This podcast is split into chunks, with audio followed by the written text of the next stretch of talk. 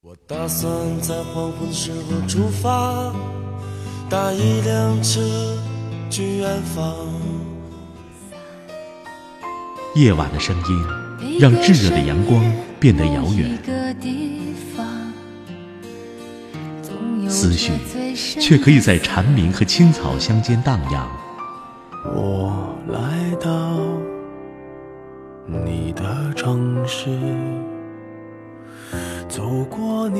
微信收听拿铁磨牙时刻。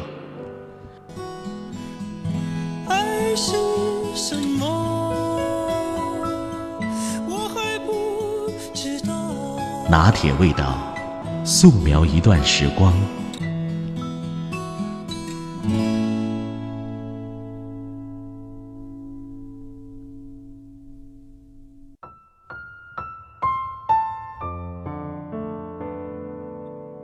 本事不大，脾气却大得不得了。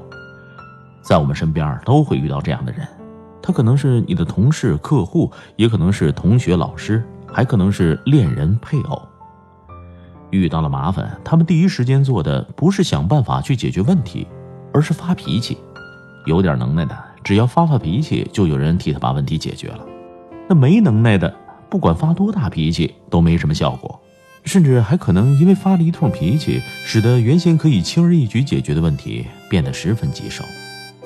这些脾气暴躁的人通常都有一个共性：如果是跟一些不能理解或包容自己的亲友发生冲突，尽管百般不情愿、百般委屈，但在经过一番挣扎之后，他们最终还是会选择迁就对方。但倘若是跟个别能理解自己和体谅自己的人发生冲突，他们绝不轻易让步。而是通过各种无理取闹和坏脾气来迫使对方向自己屈服。对亲密的人很凶，而对那些习惯于伤害自己的人却很柔和。实际上，这跟欺软怕硬是同一种德行。这种劣币驱逐良币的结果是，久而久之，前一类人有恃无恐，继续通过得寸进尺或者低智商的善良来伤害他们，而后一类人却被渐渐吓跑，被逼走。再然后，当事人继续哀叹着没人能够理解自己，继续痛苦。此外，一个人如果脾气比较坏、易怒，那他周围的人都知道他惹不得、气不得、伤不得，因而就会在说话做事的时候十分照顾他的情绪。但如果一个人的脾气特别好，别人便会认为他有某种钝感，对伤害有很强的抵抗能力，进而会觉得让他受一下伤害也不要紧。所以，脾气越坏，越容易保护自己免于被伤害；而脾气秉性越好，反而容易受到伤害。然而，这就会形成一种反向激励。那些脾气好的人会发现，好脾气容易吃亏，因此他们也会朝着坏脾气的方向转型。但这批人的转型会导致原先那些坏脾气的人所独享的福利被稀释，竞争的结果是，大家的脾气都变得更坏了。但其实谁也没捞着什么好处。脾气坏最大的受害者不是你发火的对象，而恰恰是你自己。尤其是频繁的为同级别的小事情向同一个人发脾气，以希望他能够朝你所期望的方向改变。短期内或许能起到些许效果，但从长期来看，失败率会不断的接近百分之百。很明显。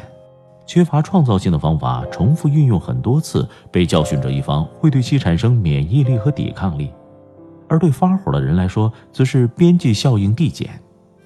老师用这种方式教育学生，父母用这种方式教育孩子，女人用这种方式 hold 住男人，都只会让自己发火的威慑力下降。而那些惯于用很恶劣的态度来对待自己伴侣的人。能够把伴侣逼得，只要遇见一个稍微献点殷勤的异性，都能产生相见恨晚的感觉，这到底是谁的损失呢？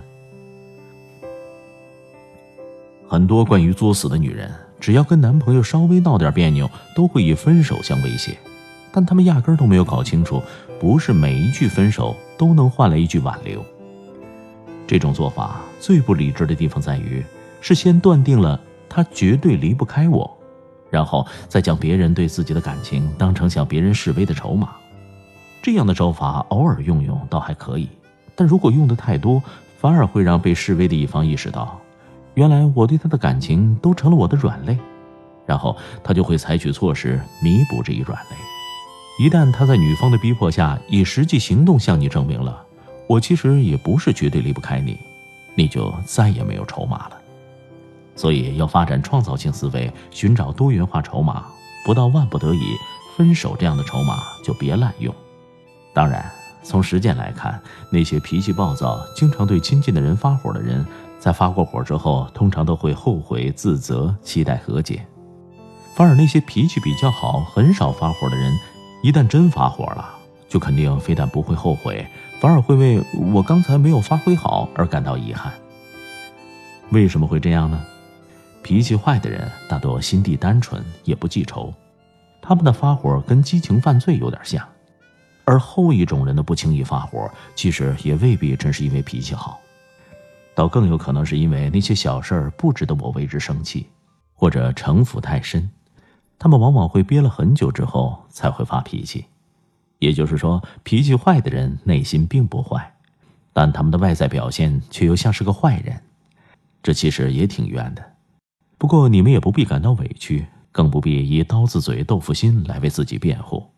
你既然是豆腐心，那又何必用刀子嘴来表达？这不是傻缺儿又是什么呢？记住，恶语永远要比刀子心更容易伤人。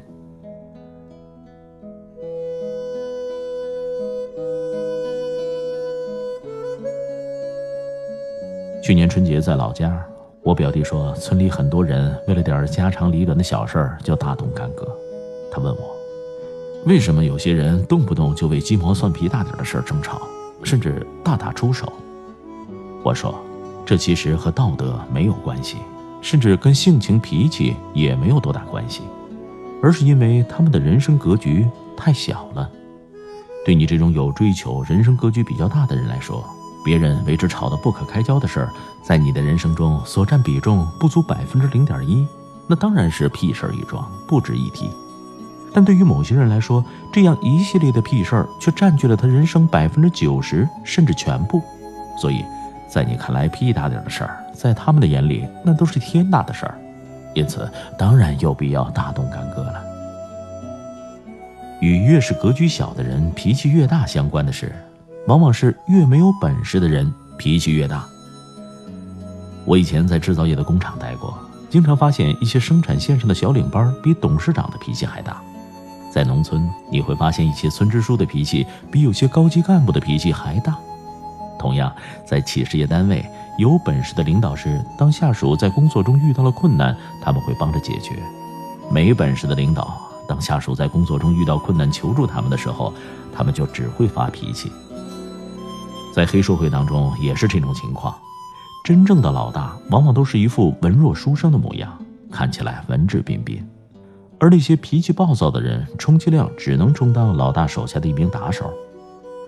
无论在文学、影视剧中，还是在历史上，都是这样。总体上，脾气大的主要是这样几类人：没钱的、没文化的、没有崇高追求的。你如果不发脾气，还可以掩饰一下自己在人生上的失败；但一旦发脾气，就把一切都暴露了。